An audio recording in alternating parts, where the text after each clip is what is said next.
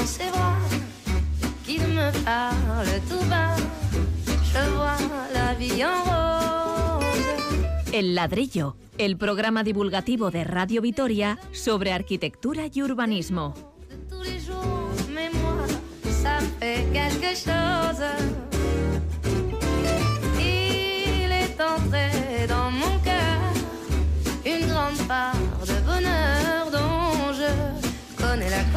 Bueno, hoy tenemos un ladrillo bastante local. Trataremos desde el punto de vista urbanístico siempre de las terrazas. Trataremos sobre las terrazas. El ayuntamiento ha autorizado que se instalen fijas, ancladas al suelo e incluso con calefacción.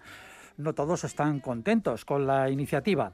También nos ocuparemos de los patios y jardines particulares que pertenecen a bloques de pisos. Abundan, por ejemplo, en Salburúa y Zabalgana y en menor medida también en Arechavaleta.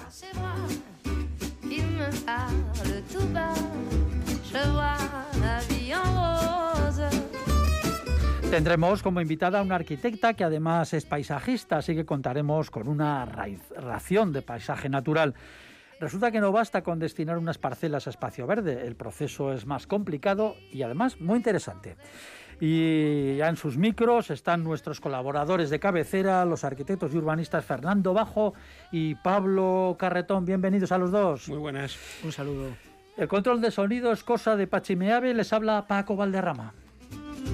Il me l'a dit, me l'a juré pour la vie. Et dès que je l'aperçois, Bueno, si quieren comentarnos algo, ya saben que tienen el correo electrónico el ladrillo arroba y el WhatsApp de Radio Vitoria al 656-787-180. 656-787-180. Aprovechen que estamos en directo y tenemos la pantalla de WhatsApp abierta. Bueno, pues no es mala hora para un café en una terraza, pero cerrada y calentita. De esto vamos. La pandemia ha resultado época de terraza, lo sabemos todos. Los ayuntamientos han favorecido su instalación para abordar en lo posible, para ayudar, queremos decir, en lo posible a la hostelería.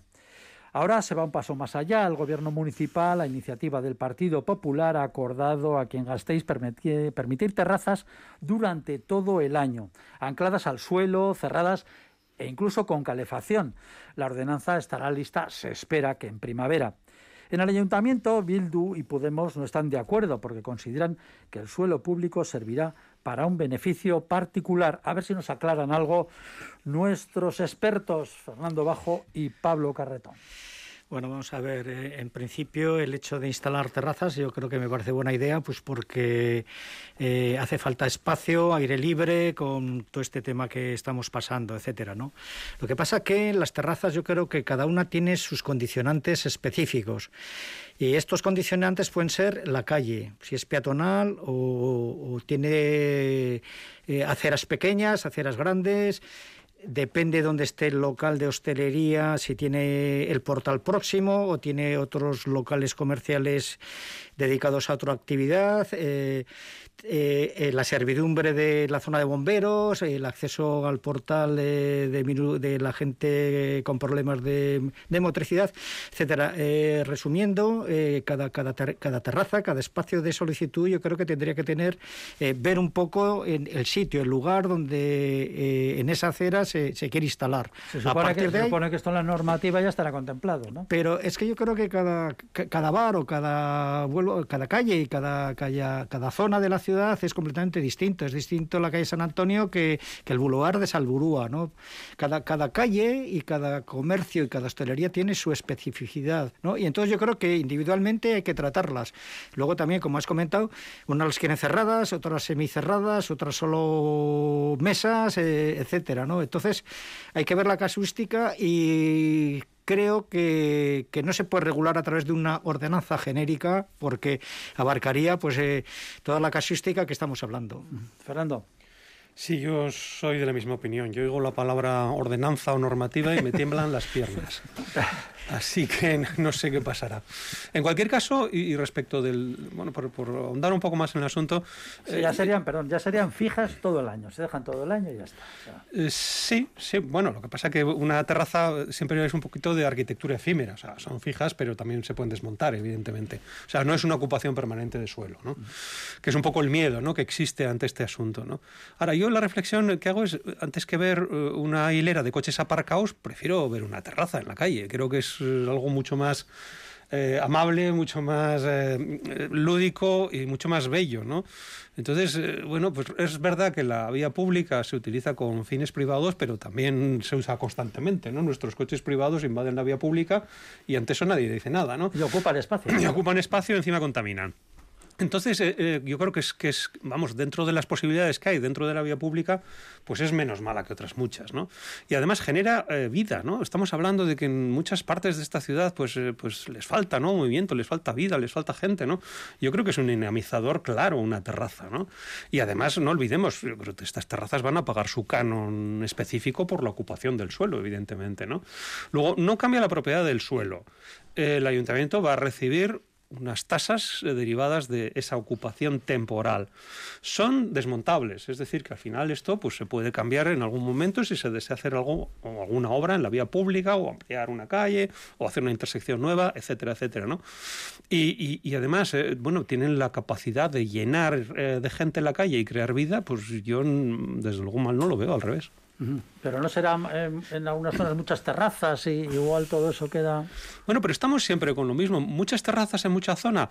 Bueno, ¿qui- ¿quién no ha ido a París y en cada esquina hay un bistró de estos con su terraza? ¿no? ¿Y eso nos parece mal? ¿O es una de las ciudades más bellas del mundo? ¿no? Bueno, y, y en muchos sitios, vamos, en cualquier sitio donde haya un poco de, de- de vida, vamos a decir, esta mediterránea, pues la gente tiende a salir a la calle, ¿no? Entonces, eh, muchas terrazas, pues, pues bueno, pero yo creo que es mejor muchas terrazas que muchos coches, vuelvo a insistir en ello.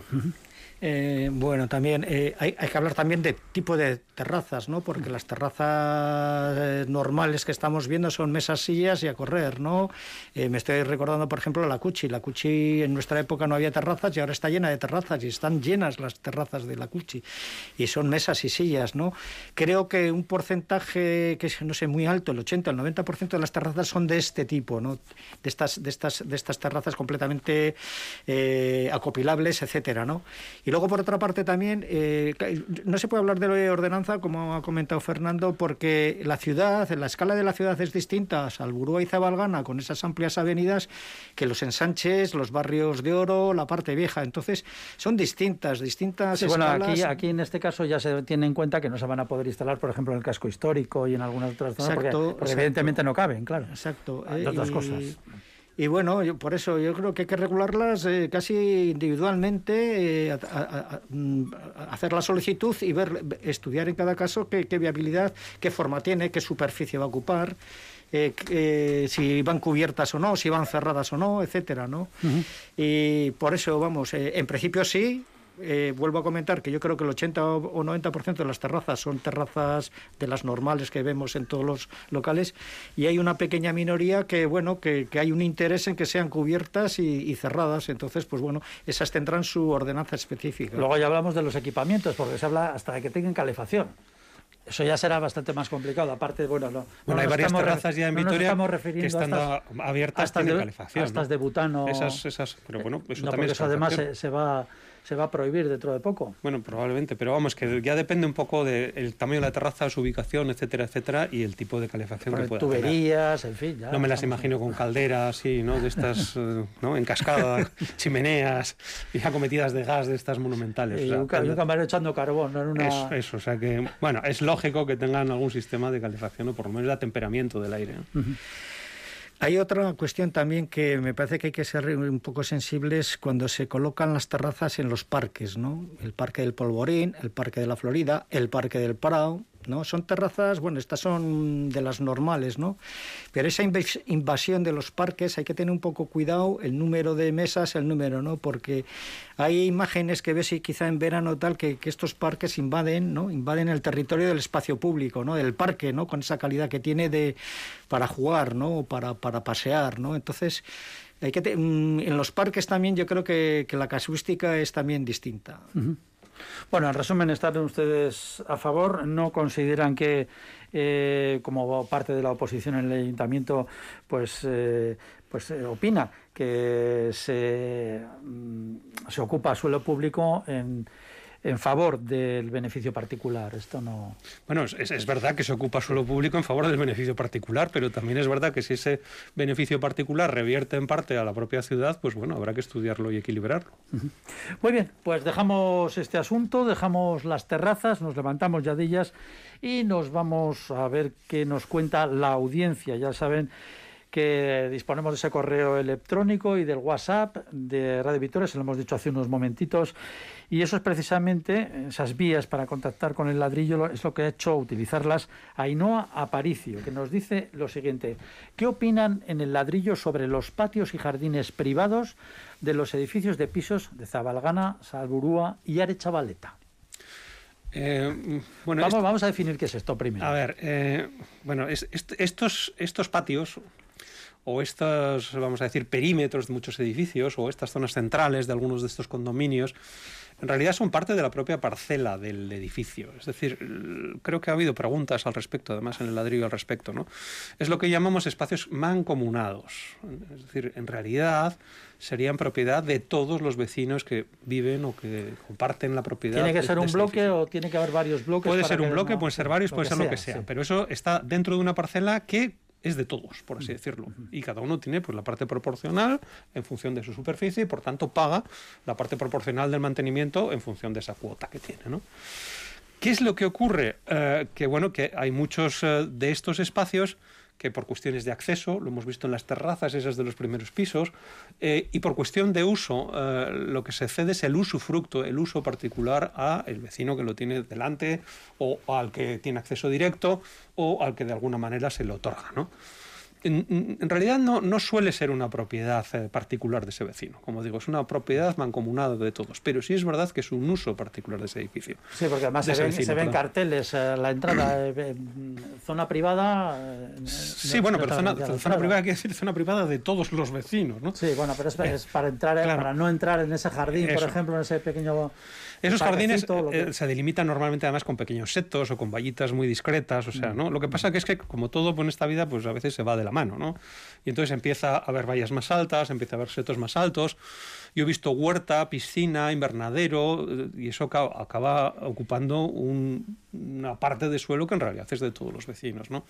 Entonces, eh, bueno, ¿estamos de acuerdo estamos de acuerdo con eso? Yo no estoy de acuerdo con eso, sobre todo porque a veces lleva a extremos en los que parecen casi chalés privados en planta baja que tienen cada uno su uso y unas empalizadas entre ellos tremendas. ¿no? Pero estamos hablando de, bloques de, de Sí, pero, por ejemplo, el primero, o la planta baja, que en esos bloques de pisos hay viviendas en planta baja porque están dentro de parcelas, hay auténticos eh, jardines de, de chalet, ya he dicho, o sea, con invernadero, pero con invernadero de estructura de madera y metacrilato o cristal, con pequeñas piscinas, pues ponds de estos con agua y con toda clase de vegetación y casetas de aperos, claro.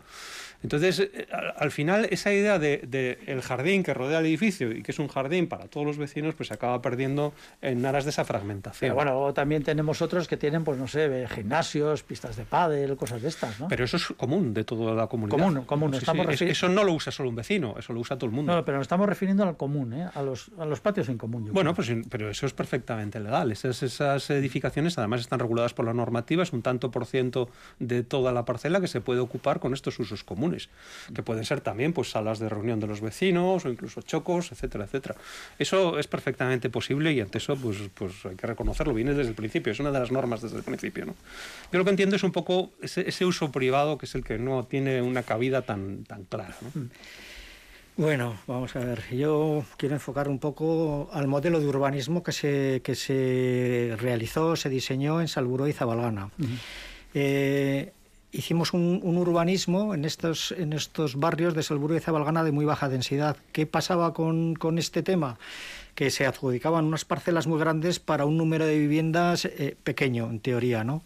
Entonces, con un bloquecito lineal que daba a la avenida de 3 de marzo, creo que se llama, eh, eh, aparecían unos espacios libres, privados, que sobraban, sobraban entre comillas, en esas parcelas. Y no se podía construir más porque ya estaba limitado el número de, La ordenanza, la regulación era ese número de viviendas por parcelas. ¿Qué pasaba? Que estos bloques lineales, en las partes de atrás, aparecían estos jardines privados haciendo un inciso, muchas comunidades quieren que sea público porque no quieren los costes de mantenimiento, ya están pagando hipotecas, etcétera. Entonces esos espacios, esos espacios libres privados no los quieren porque es un mm. coste. Luego hay veces que no se utilizan mucho tampoco, ¿no? Hay, bueno, en algunas ocasiones mm, se quedan un poco a falta de la calle a falta de una expectativa de un uso futuro que ahora ahora comentaré también. Eh, ¿Y qué pasaba, por ejemplo, que en Salburúa tenemos calles completamente que no dan ninguna ningún edificio, son solo vallas continuas, vallas una tras otra, una tras otra, que no tienen ninguna actividad. Normalmente suelen ser calles peatonales, claro, porque no tienen ningún acceso más que por las calles, los coches por las calles rodadas, ¿no? Eh, entonces hay un problema, evidentemente, hay un problema primero por la baja densidad, segundo porque no se quieren estos que en teoría es muy bonito, estos espacios libres privados, pero bueno, hay que darle salida. ¿Qué posibles salidas? Pues bueno, incentivar o redensificar, no con viviendas, sino por ejemplo, pues con talleres pequeños de artesanía, con locales comercia, eh, comercio local, con pequeños despachos, incluso con alguna vivienda tipo loft o lo que sea, intentar redensificar, pero, pero, pero entonces esos patios ya no serían particulares. Eh, eh, eh, bueno, quedarían más pequeños para uso de los vecinos o ningún uso. O sea, desde puede haber la solución de decir al ayuntamiento que se quede con el espacio, que no lo quieren, que lo mantengan y que se quiten esas vallas porque no nos interesa. Queremos que la, que la ciudadanía comparta ese espacio que ahora es privado para que sea público o le damos un uso. Un uso... Eso tendría que querer el ayuntamiento, claro. Igual no le interesa, igual es un poco un marrón. principio que cada, cada, cada, cada, igual cada parcela tiene su casuística y su, su forma de transformarla. Evidentemente, estamos a, a día de hoy que, que, no tienen uso, que no lo quiere la gente, algunos igual sí que lo quieren, la mayoría no quieren ese espacio libre privado y tenemos unas calles que no tienen ninguna definición de, calle tradicional de las que estamos acostumbrados. Sí, aquí, por ejemplo, cerca de la radio, en Arechavaleta, un poco más arriba, pues sí que hay eh, condominios, vamos, espacios de, viviendas comunes, de bloques, que sí que tienen una, especie de gran patio y tienen allí, pues desde gimnasios hasta pistas de pádel, en fin. y parece que eso funciona también. Otra historia, ¿no? Sí, cada tipología, bueno, también cada perfil. Pero hay que pagarlo, claro. Por, eso, te digo, cada perfil económico de la comunidad, pues también decide si es capaz de admitir eso o si no es capaz de admitir eso. ¿no? El problema es que se ha generalizado. Yo creo que el condominio es un gran enemigo de lo urbano, no solo de, las comunidades, ¿no? sino realmente de esas vallas que al final hacen que la gente no quede acompañada por la arquitectura. Son como unas pequeñas urbanizaciones, de, alguna manera. ¿no? Sí, el término condominio, que es algo que no estamos muy acostumbrados aquí. Aquí no estamos acostumbrados. Se usa mucho en Estados Unidos. ¿no? Eh, sí, bueno, y en Madrid. Hemos hablado de los PAUs famosos. ¿no? los PAUs son todo condominios unos y otros. ¿no? Pero en realidad lo que se deja de hacer es ciudad. Y yo creo que ese es el verdadero problema, ¿no? que se deja de hacer ciudad y se crea un problema de una propiedad que o se aprovecha particularmente y entonces la gente sí que lo admite, o si se aprovecha ya mm, comunitariamente, pues hay sus dudas. Eh, en el diseño de Salburu, en la parte sur, la parte sur no estamos hablando de la avenida del 3 de marzo, sino la parte, la que está un poco lindante al Parque de los Planetas, Parque del Este, perdón, eh, ahí lo que se diseñó, el intento es, como veíamos esa problemática que había aparecido al norte de Salburúa, la quisimos evitar. ¿Cómo? Intentando eh, juntar, unir todos estos espacios libres privados en el Parque del, norte, en el parque del Este. En el Parque del Este se fueron haciendo eh, calles tradicionales con altura de, edificios, con unos espacios privados pequeñísimos, o sea, muy pequeños, de tal forma que liberamos espacio libre privado y lo que hicimos fue un gran parque público. Un, parque más grande eh, público. exacto, eh, fue otro tipo, otro diseño urbano que, que corregimos o rectificamos o, entendimos que, que, no iba a ningún sitio estos bloques con, con los espacios libres privados. Muy bien, pues em, dejamos aquí esta cuestión que precisamente nos ha llegado a través em, de nuestros, nuestras vías de comunicación directas. Es lo que nos preguntaba Ainhoa Aparicio. Ya saben ustedes que pueden hacerlo también, pueden contactar eh, con nosotros a través em, del WhatsApp de Radio Vitoria 656-787-180 o a través del correo electrónico el ladrillo arroba e c'est fait pour vivre ensemble. C'est normal, oui qu'ils soient d'accord,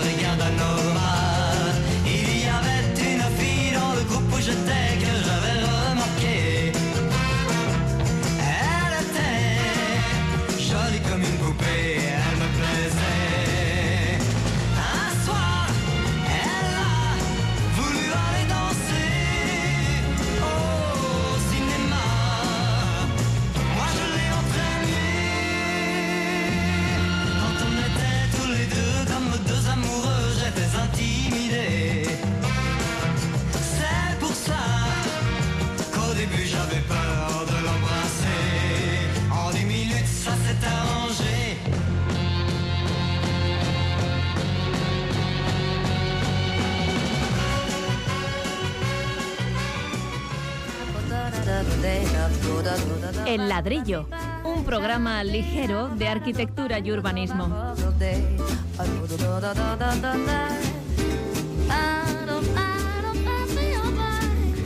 Bueno, la arquitectura no solo se encarga de proyectar y construir viviendas, plazas, calles, en resumen, ciudades. También tiene que ver con el paisaje, más o menos natural, con parques y jardines. Hemos hablado hace un momentito de ellos. Vamos a conocer más sobre cómo trabajan quienes se dedican a esta especialidad. Suriñe Zelaya, del estudio de Vitoria Arquitectura más Paisaje. Bienvenida al ladrillo. Guardión. Guardión. Eh, bueno, vamos a, a conocer un poco más eh, sobre este asunto. Precisamente estábamos hablando hace un momento, y lo ha escuchado usted que estaba aquí en directo en el estudio, sobre los jardines y patios cerrados particulares en complejos de bloques de pisos. ¿Qué le parecen? Bueno, a mí me parecen que son unos espacios de oportunidad que podríamos aprovechar eh, quizás de otra manera, ¿no? Sí que he oído, como comentabais, pues que ahora mismo son un problema porque son espacios comunitarios que están cerrados, que no tienen un uso específico y que, pues, o, en otras ocasiones que son, que son de propiedad quizás eh, privada, pero de utilidad semipública. Son siempre espacios difíciles ¿no? de gestionar. Pero creo que, que, que ahora, o que estos años que nos ha tocado, esta pandemia que nos ha tocado vivir, creo que, que puede servir para darle la vuelta y poder enfocar esos espacios de otra manera, ¿no? O sea, se ha visto que, que mucha gente que, que no dispone de espacios exteriores en casa, pues eh, quizás esos, esos espacios comunitarios sí podrían servir para, para, para facilitar o para fomentar otro, otros usos comunitarios, ¿no? Ujú. O sea, usted tiene fe en esos espacios. Yo sí, yo sí. Yo, yo, bueno, yo he vivido y he trabajado en Alemania y Ah. allí son unos espacios fundamentales. Por ejemplo, en Berlín, esos patios de manzana Claro, en pues son Berlín. unos patios enormes, ¿no? Son unos patios enormes y no, y tan enormes, pero claro, bueno, espacios enormes en Salburú hay espacios tan grandes como esos. Lo que pasa que, claro, son muy duros, no tienen un uso específico. Sin embargo, si fuesen unos jardines comunitarios, pues quizás sí que se podrían utilizar de otra manera, ¿no? Llevando el asco a su sardina poco a poco. Como debe ser. ¿Cómo definiría desde su ojo profesional los paisajes de Gasteiz? Eh, bueno, Vitoria Gasteiz es un referente ¿no? en cuanto a tema de paisaje, de integración paisajística. Creo que, de- que es una ciudad que lleva muchos años trabajando con una dirección muy clara y, y que bueno que todos conocemos, ¿no? El Anillo Verde, Vitoria. El eh, Prado, la Florida, en fin, todos estos y otros, otros más, ¿no? Es claro, ahora el trabajo un poco, el reto yo creo que está en incorporar eh, ya, ya una vez eh, una vez eh, consolidado, digamos, el anillo verde, pues incorporar eh, la infraestructura verde en el interior de la ciudad y bueno, yo creo que en ello están y eso siempre repercute en positivo, ¿no? Para los ciudadanos y ciudadanas, claro. Pero eh, son un- unos jardines que a usted le parecen eh, eh, bien técnicamente resueltos, son modernos, son, son clásicos. ¿qué, qué añadiría? ¿Qué, resaltaría? A ver, yo destacaría la superficie que tienen, la superficie, eh, mm, la cantidad por metro eh, por eh, habitante de metros cuadrados verdes que, hay en Vitoria, pues no lo tiene cualquier ciudad. Eh, la calidad de los espacios, la distribución que, existe dentro de la trama urbana, el intento que se está haciendo por interconectar todos estos espacios y que se creen corredores, realmente corredores con su valor ecológico. Eh, bueno, yo creo que podemos estar más que orgullosos, ¿no? ¿Esos corredores son factibles? Estamos hablando, eh, para que la audiencia eh, nos, nos entienda perfectamente, bueno, pues es el anillo verde rodea, entonces se trata de meter como si fueran los radios de una, de una bicicleta, ¿no? Hasta el centro, hasta donde se pueda, pues conectar eso. ¿Eso son factibles o es, o es muy complejo esto? Sí. Usted que es experta paisajista, claro. Sí, yo creo que siempre que, que enfocamos un proyecto de paisaje, o, aunque sea una escala así urbana, eh, siempre conviene hacer un análisis previo de, de, bueno, de- del lugar, de, de cuáles son las circunstancias y los valores del lugar y los recursos naturales y ecológicos con los que cuenta el lugar o el entorno, ¿no? Para poder conectarlos y que funcionen realmente como corredores. Sí, sí, claro, son fundamentales. O sea, se pueden hacer, vamos. En Sí. Vitoria se podrían hacer. Sí, sí, se están haciendo y sí, claro que sí. ¿En qué está trabajando actualmente? Pues bueno, actualmente en el estudio estamos, acabamos de empezar ahora con una, con una obra de un proyecto que desarrollamos el año pasado, que se trata del acondicionamiento paisajístico de un edificio bastante potente que se va a construir en, eh, cerca del Prado, en el jardín del antiguo, bueno, el antiguo jardín de Gurechocoa. Es un edificio de oficinas que pretende ser un referente en cuanto a sostenibilidad y bienestar del usuario. Y bueno, pues nos encargaron al estudio eh, desarrollar lo que es el acondicionamiento paisajístico de, de, los espacios exteriores, de varios patios que tiene el bloque y de, y de, y de la azotea. Y bueno, acaba de empezar la obra. Eh, hemos intentado pues introducir pues eh, pues un poco intentando o manteniendo esa idea del bienestar del usuario pues crear espacios exteriores que estén en consonancia o en una estrecha relación con el interior del edificio, criterios de sostenibilidad. Vamos, que no es echar hierba y unas florecillas. No, mira, precisamente la hierba, precisamente la hierba eh, en el monte, porque yo la verdad es que el, otro día comentaba que eh, se intento y en este en este jardín, por ejemplo, de este edificio es lo que lo que hemos hecho también, eh, cero cero superficie de, de césped, porque al final pues requiere tiene muchas necesidades hídricas, mucho mantenimiento y bueno y se puede sustituir fácilmente por por otro tipo de, de tratamiento, ¿no? De cubresuelos o de vivaces, arbustivas y crear ahí más diversidad. O sea, va a hacer menos... un, un, jardín, un jardín japonés, entonces. Eh, no precisamente, no precisamente. Se trata de hacer un jardín eh, pues que se adapte un poco a, a, a, la, a la, climatología que tenemos aquí, ¿no? Eh, al entorno que tenemos aquí y que sean, eh, siempre que sea posible, planta autóctona o por lo menos bien adaptada, que no sea invasora.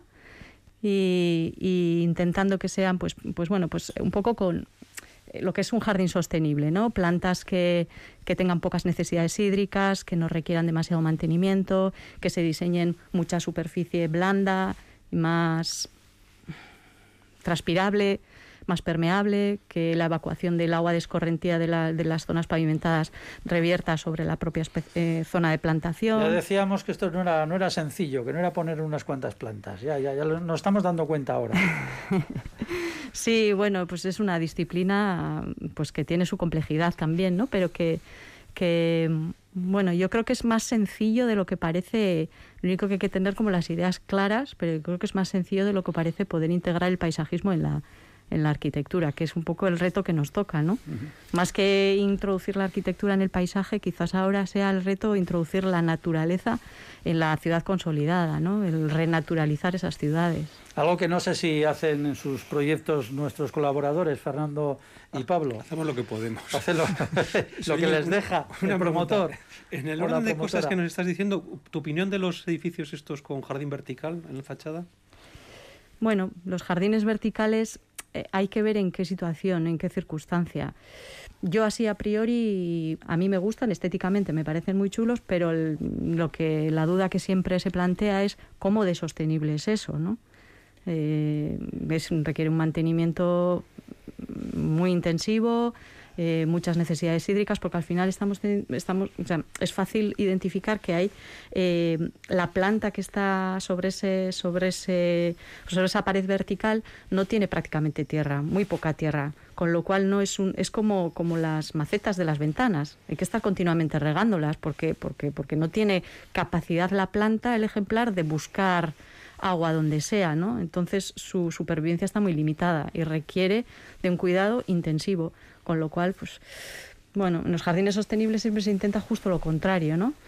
Eh, plantas que requieran menos necesidades hídricas y por lo tanto tengan un crecimiento más lento, eso hace que no requieran de tanto mantenimiento y que podamos convivir un poco mejor, ¿no? Los humanos con las plantas. Y de, la, de, las fachadas, de las fachadas nos vamos al tejado. También ahora se ve todas las revistas, queda precioso. Un tejado todo lleno de hierba y de plantas. Claro, luego tiene otra esa. Eh, ¿De eso qué opina usted? De esos tejados. Bueno, eso me gusta más, la verdad. Lo que pasa que aquí nos cuesta un poco más porque nuestras cubiertas no son tan planas, ¿no? Entonces son más difíciles en ese sentido. Pero eh, bueno, ahí también hay diferentes tipos de cubiertas vegetales, más o menos intensivas, con riego, sin riego. Eh, pero bueno, eso por un lado, en cuanto a cubiertas vegetales, que yo creo que es algo que sí que eh, aquí se podría instalar fácilmente bueno, siempre eso, que las cubiertas sean planas, ¿no? Pero me refiero a que, mm, joder, tenemos un clima mm, súper fácil para eso, ¿no? Porque podemos regar únicamente los jardines de mayo a octubre, sin hacer falta más. Eh, otra cosa sería eh, la instalación de vegetación o revegetar eh, pues cubiertas, terrazas, jardines, azoteas. Eso también es otra opción, ¿no? Quizás más sencilla, más económica, técnicamente menos complicada y, y también con un resultado estupendo. Bueno, yo quería comentarte una cosa. Vamos a ver, eh, hay muchas formas de, de, de, actuar en la ciudad, ¿no? A través de la arquitectura, de la industria. Eh, parece por esta, esta vía que, que, tiene todo su mérito, todo este tema de las infraestructuras verdes, eh, el tema de los Serrán, ahora la plaza de correos, el anillo verde. Es una vía que evidentemente tiene mucho protagonismo en la ciudad, pero quizá eh, haya que ver otros, otros, otros recorridos, ¿no? otros, otros, otros espacios. ¿no? Eh, yo me refiero, por ejemplo, a los, a los escenarios urbanos, ¿no? En vez de paisajes urbanos, yo entiendo el paisaje natural, el paisaje urbano todavía no lo llego a entender. Aún y todo, eh, hablando de estas infraestructuras en espacio público, ¿no haría falta que se convocasen concursos para diseñar estos espacios públicos que parece que solo es un tema como monotemático? Si me entiendes la pregunta, vamos. Sí, te entiendo perfectamente. eh, sí, a mí también me gustaría. A mí también me gustaría poder tener oportunidades para poder intervenir en mi ciudad, ¿no? Claro, claro, porque al final eh, yo entiendo que, mm, que se quiera controlar en cierta manera la manera de hacer o que se quiera pues mm, tener un tratamiento un poco homogéneo en la ciudad, ¿no? Pero es bueno o malo tener un tratamiento homogéneo. Claro, pues eh, dejar las ideas que como las que puedes tener tú, otro compañero tuyo, el que sea, que puede aportar a esas infraestructuras. ¿eh? Luego, si quieres, hablamos de los escenarios urbanos, que son las plazas y donde mm. la gente vive, mm. que ya no son paisajes, son, son escenarios, con sus con sus eh, vamos con toda su infraestructura no por ejemplo el parque el parque del este que vive que viven los críos allí juegan en la plaza de la Bastida etcétera. Son escenarios yo creo que no son paisajes no pero bueno da, daría para otro programa. Yo vamos no sé yo mmm, soy partidaria igual que los jardines de fomentar la biodiversidad pues también, también me gustaría que pudiese ser un poco más diverso el paisaje urbano que tenemos en Vitoria. Sí, sí por cierto, hay un, un, tema, parece menor, pero bueno, todos los veranos da bastante guerra, el tema de los alcorques, ¿qué hay que hacer? Porque hay, hay ciudades, creo que Valencia está haciendo experimentos parecidos eh, de este tipo, están dejando los alcorques a su aire, que bueno, que y luego aquí nos enfadamos, o se enfadan muchos y muchas ciudadanas porque esto está imposible, está horroroso, hay lleno de hierbajos, los alcorques de, de los arbolitos, que no se riegan en verano, en fin, no se cortan. ¿Qué opinión? Aquí hay que mojarse. Yo lo, eh, lo, tengo muy claro. Yo no, no, no las segaría, no los eh, podaría y los dejaría que se mantuviesen así. Eh, son pequeñas islas, ¿no? Donde también son, eh, se favorece la biodiversidad y donde, bueno, ya sé que es muy polémico y que mucha gente se queja, pero creo que ahí hay mucha pedagogía que hacer, ¿no? Sí, pero estamos acostumbrados a verlos siempre cortaditos y que no se vea ni un hierbajo, ¿no? Y... Sí, pues como el césped, pero ya se está cambiando, ¿no? En Vitoria sí. ya se está cambiando. Eh, ya hay muchas superficies de césped que se están transformando en praderas, que son otra cosa. Yo creo que poco a poco la gente va entendiéndolo y ahí, pues bueno, es, es, es esa labor, es, esa pedagogía que hay que hacer de hacer entender a la gente que eso requiere consume muchos más recursos, eh, requiere de mucho más mantenimiento, que es muy, muy, mucho menos diverso, que no sé, no, que esas pequeñas islas, esos pequeños alcorques son pueden ser eh, refugios para la bifauna, para, para mm, elementos naturales que son pues, eh, enemigos naturales quizás de cultivos o de jardines que ahí puede haber al lado, que son interesantes, que tienen su interés eh, ecológico y, y, y, que bueno y que tienen cabida también en la ciudad. ¿Por qué no? Tenemos que aprender, yo creo, a, a ver las cosas o a apreciar eh, las cosas desde otro punto de vista. Eh, parece que las plantas solo tienen su valor cuando están en flor, ¿no? Uh -huh. Y, pues, pues no, pues hay que aprender también a, a darnos cuenta de que cuando esa flor o ese fruto se marchita, eh, está de otra manera, pero no por eso está feo, ¿no? O, no sé. Llévenos de viaje, ¿qué le parece? Eh, ¿Cuál es el jardín que seguramente habrá viajado mucho y por su profesión y estas cosas le interesan? ¿Cuál es el jardín más bonito que ha visto nunca, que le le ha impresionado por cómo está hecho, diseñado? Bueno, dicen que los ingleses en esto son, son maestros, ¿no? Tienen programas de, de radio, televisión, de todo, no sé, igual en otros países o... ¿qué- qué- Pues, eh, bueno... ¿Cuál no es la sé. envidia, por decirlo así? Esto, esto lo tendríamos que llevar a Vitoria, no sé.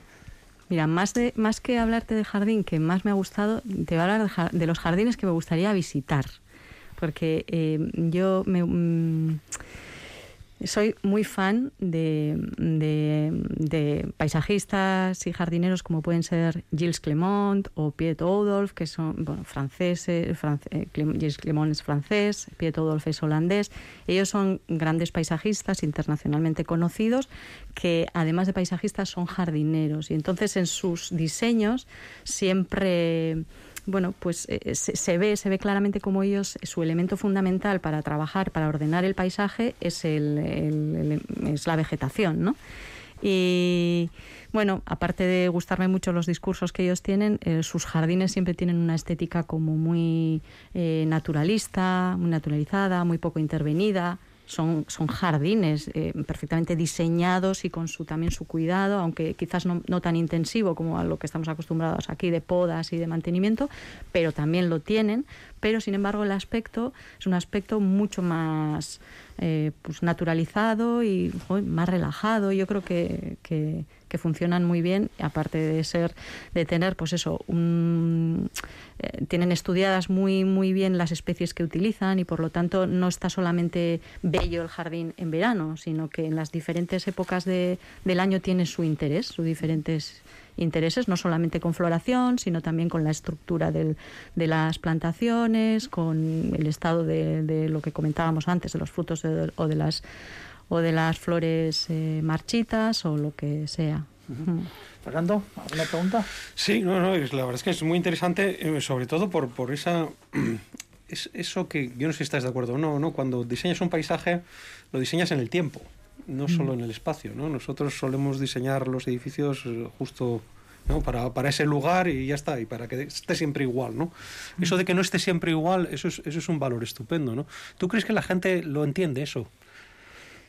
Yo creo que sí. Yo creo que, bueno, depende, ¿no? De, si te refieres a, a si pueden entender o no. mm, Claro, pues, en invierno, por ejemplo, ¿no? sí. Pues igual ves un parque y dices, vaya, sosed, ¿no? Y, y, claro, explota después en verano de- con la floración y, y entonces, de qué bonito, ¿no? Y no se puede hacer así todo el año, ¿no? Esa, esa capacidad de entender las estaciones, ¿no? De entender la naturaleza. Sí, yo en, en el estudio cuando tratamos así con cliente privado y hacemos eh, pues reformas de terrazas o jardines privados y demás, sí que mm, sí que intento transmitir eso a la gente y yo creo que lo, lo entiende, les gusta, ¿no? Que es o unas gramíneas, unas hierbas, ¿no?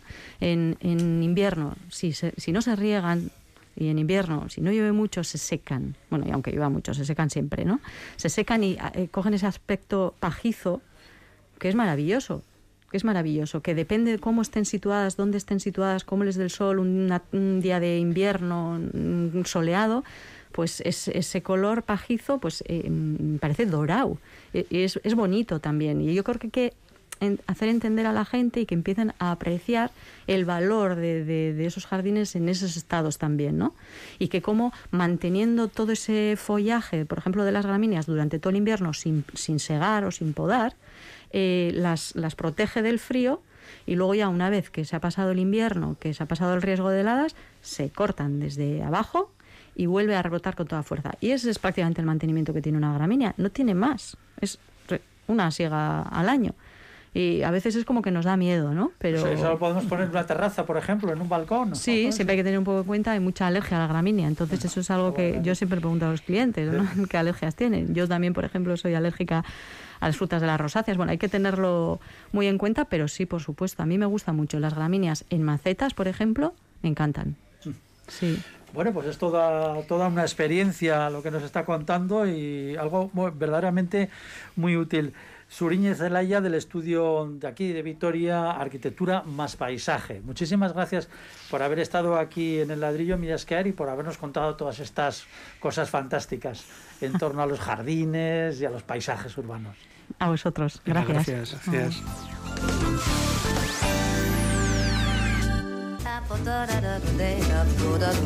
Escuchas El Ladrillo, historias, proyectos y polémicas sobre arquitectura.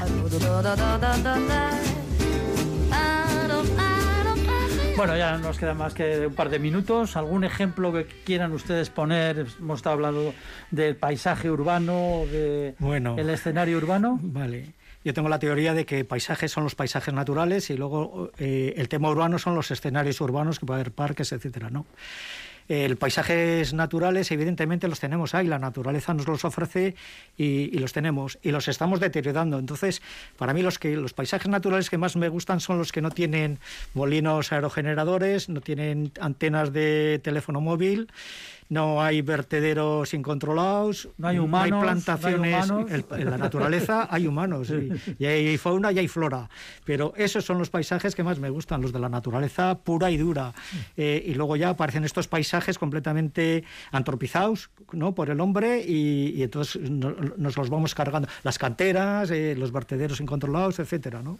Pero hay que vivir, señor Carretón. Por supuesto, en las ciudades. Vivimos en las ciudades y paseamos en la naturaleza. Bueno, y, y es la eterna pugna de, de los jardines, ¿no? El jardín francés, vamos a decir, que está absolutamente geometrizado, bien podadito, bien cortado, o el jardín inglés, que es el, el jardín más salvaje, por así decirlo, ¿no? Aunque sea una falsa... Tendré- siempre lo hemos dicho a lo largo de este programa, el Prado y la Florida. Eh, Eso es, el Prado de la Florida. Eso, ahí- y yo creo que ahí es la, la pugna, ¿no? Al Sí. final, en- en- entre esos dos y sus múltiples matices es donde está toda esta Y cuestión. parece ¿no? que está entrando el jardín japonés también, ¿no? Que es otra teoría, otra forma de hacer, de eso es entender una cosa más mística, la, ¿no? la Más- naturaleza, pero que está ahí, ¿no? Que es una referencia. que, que es de contemplar, más que, más Sí, que de sí, usar exacto. físicamente, es más de... de Sí, meditar. es, es más, es más anímico, ¿no? Con sus paisajes robados y todas esas teorías que tienen, ¿no?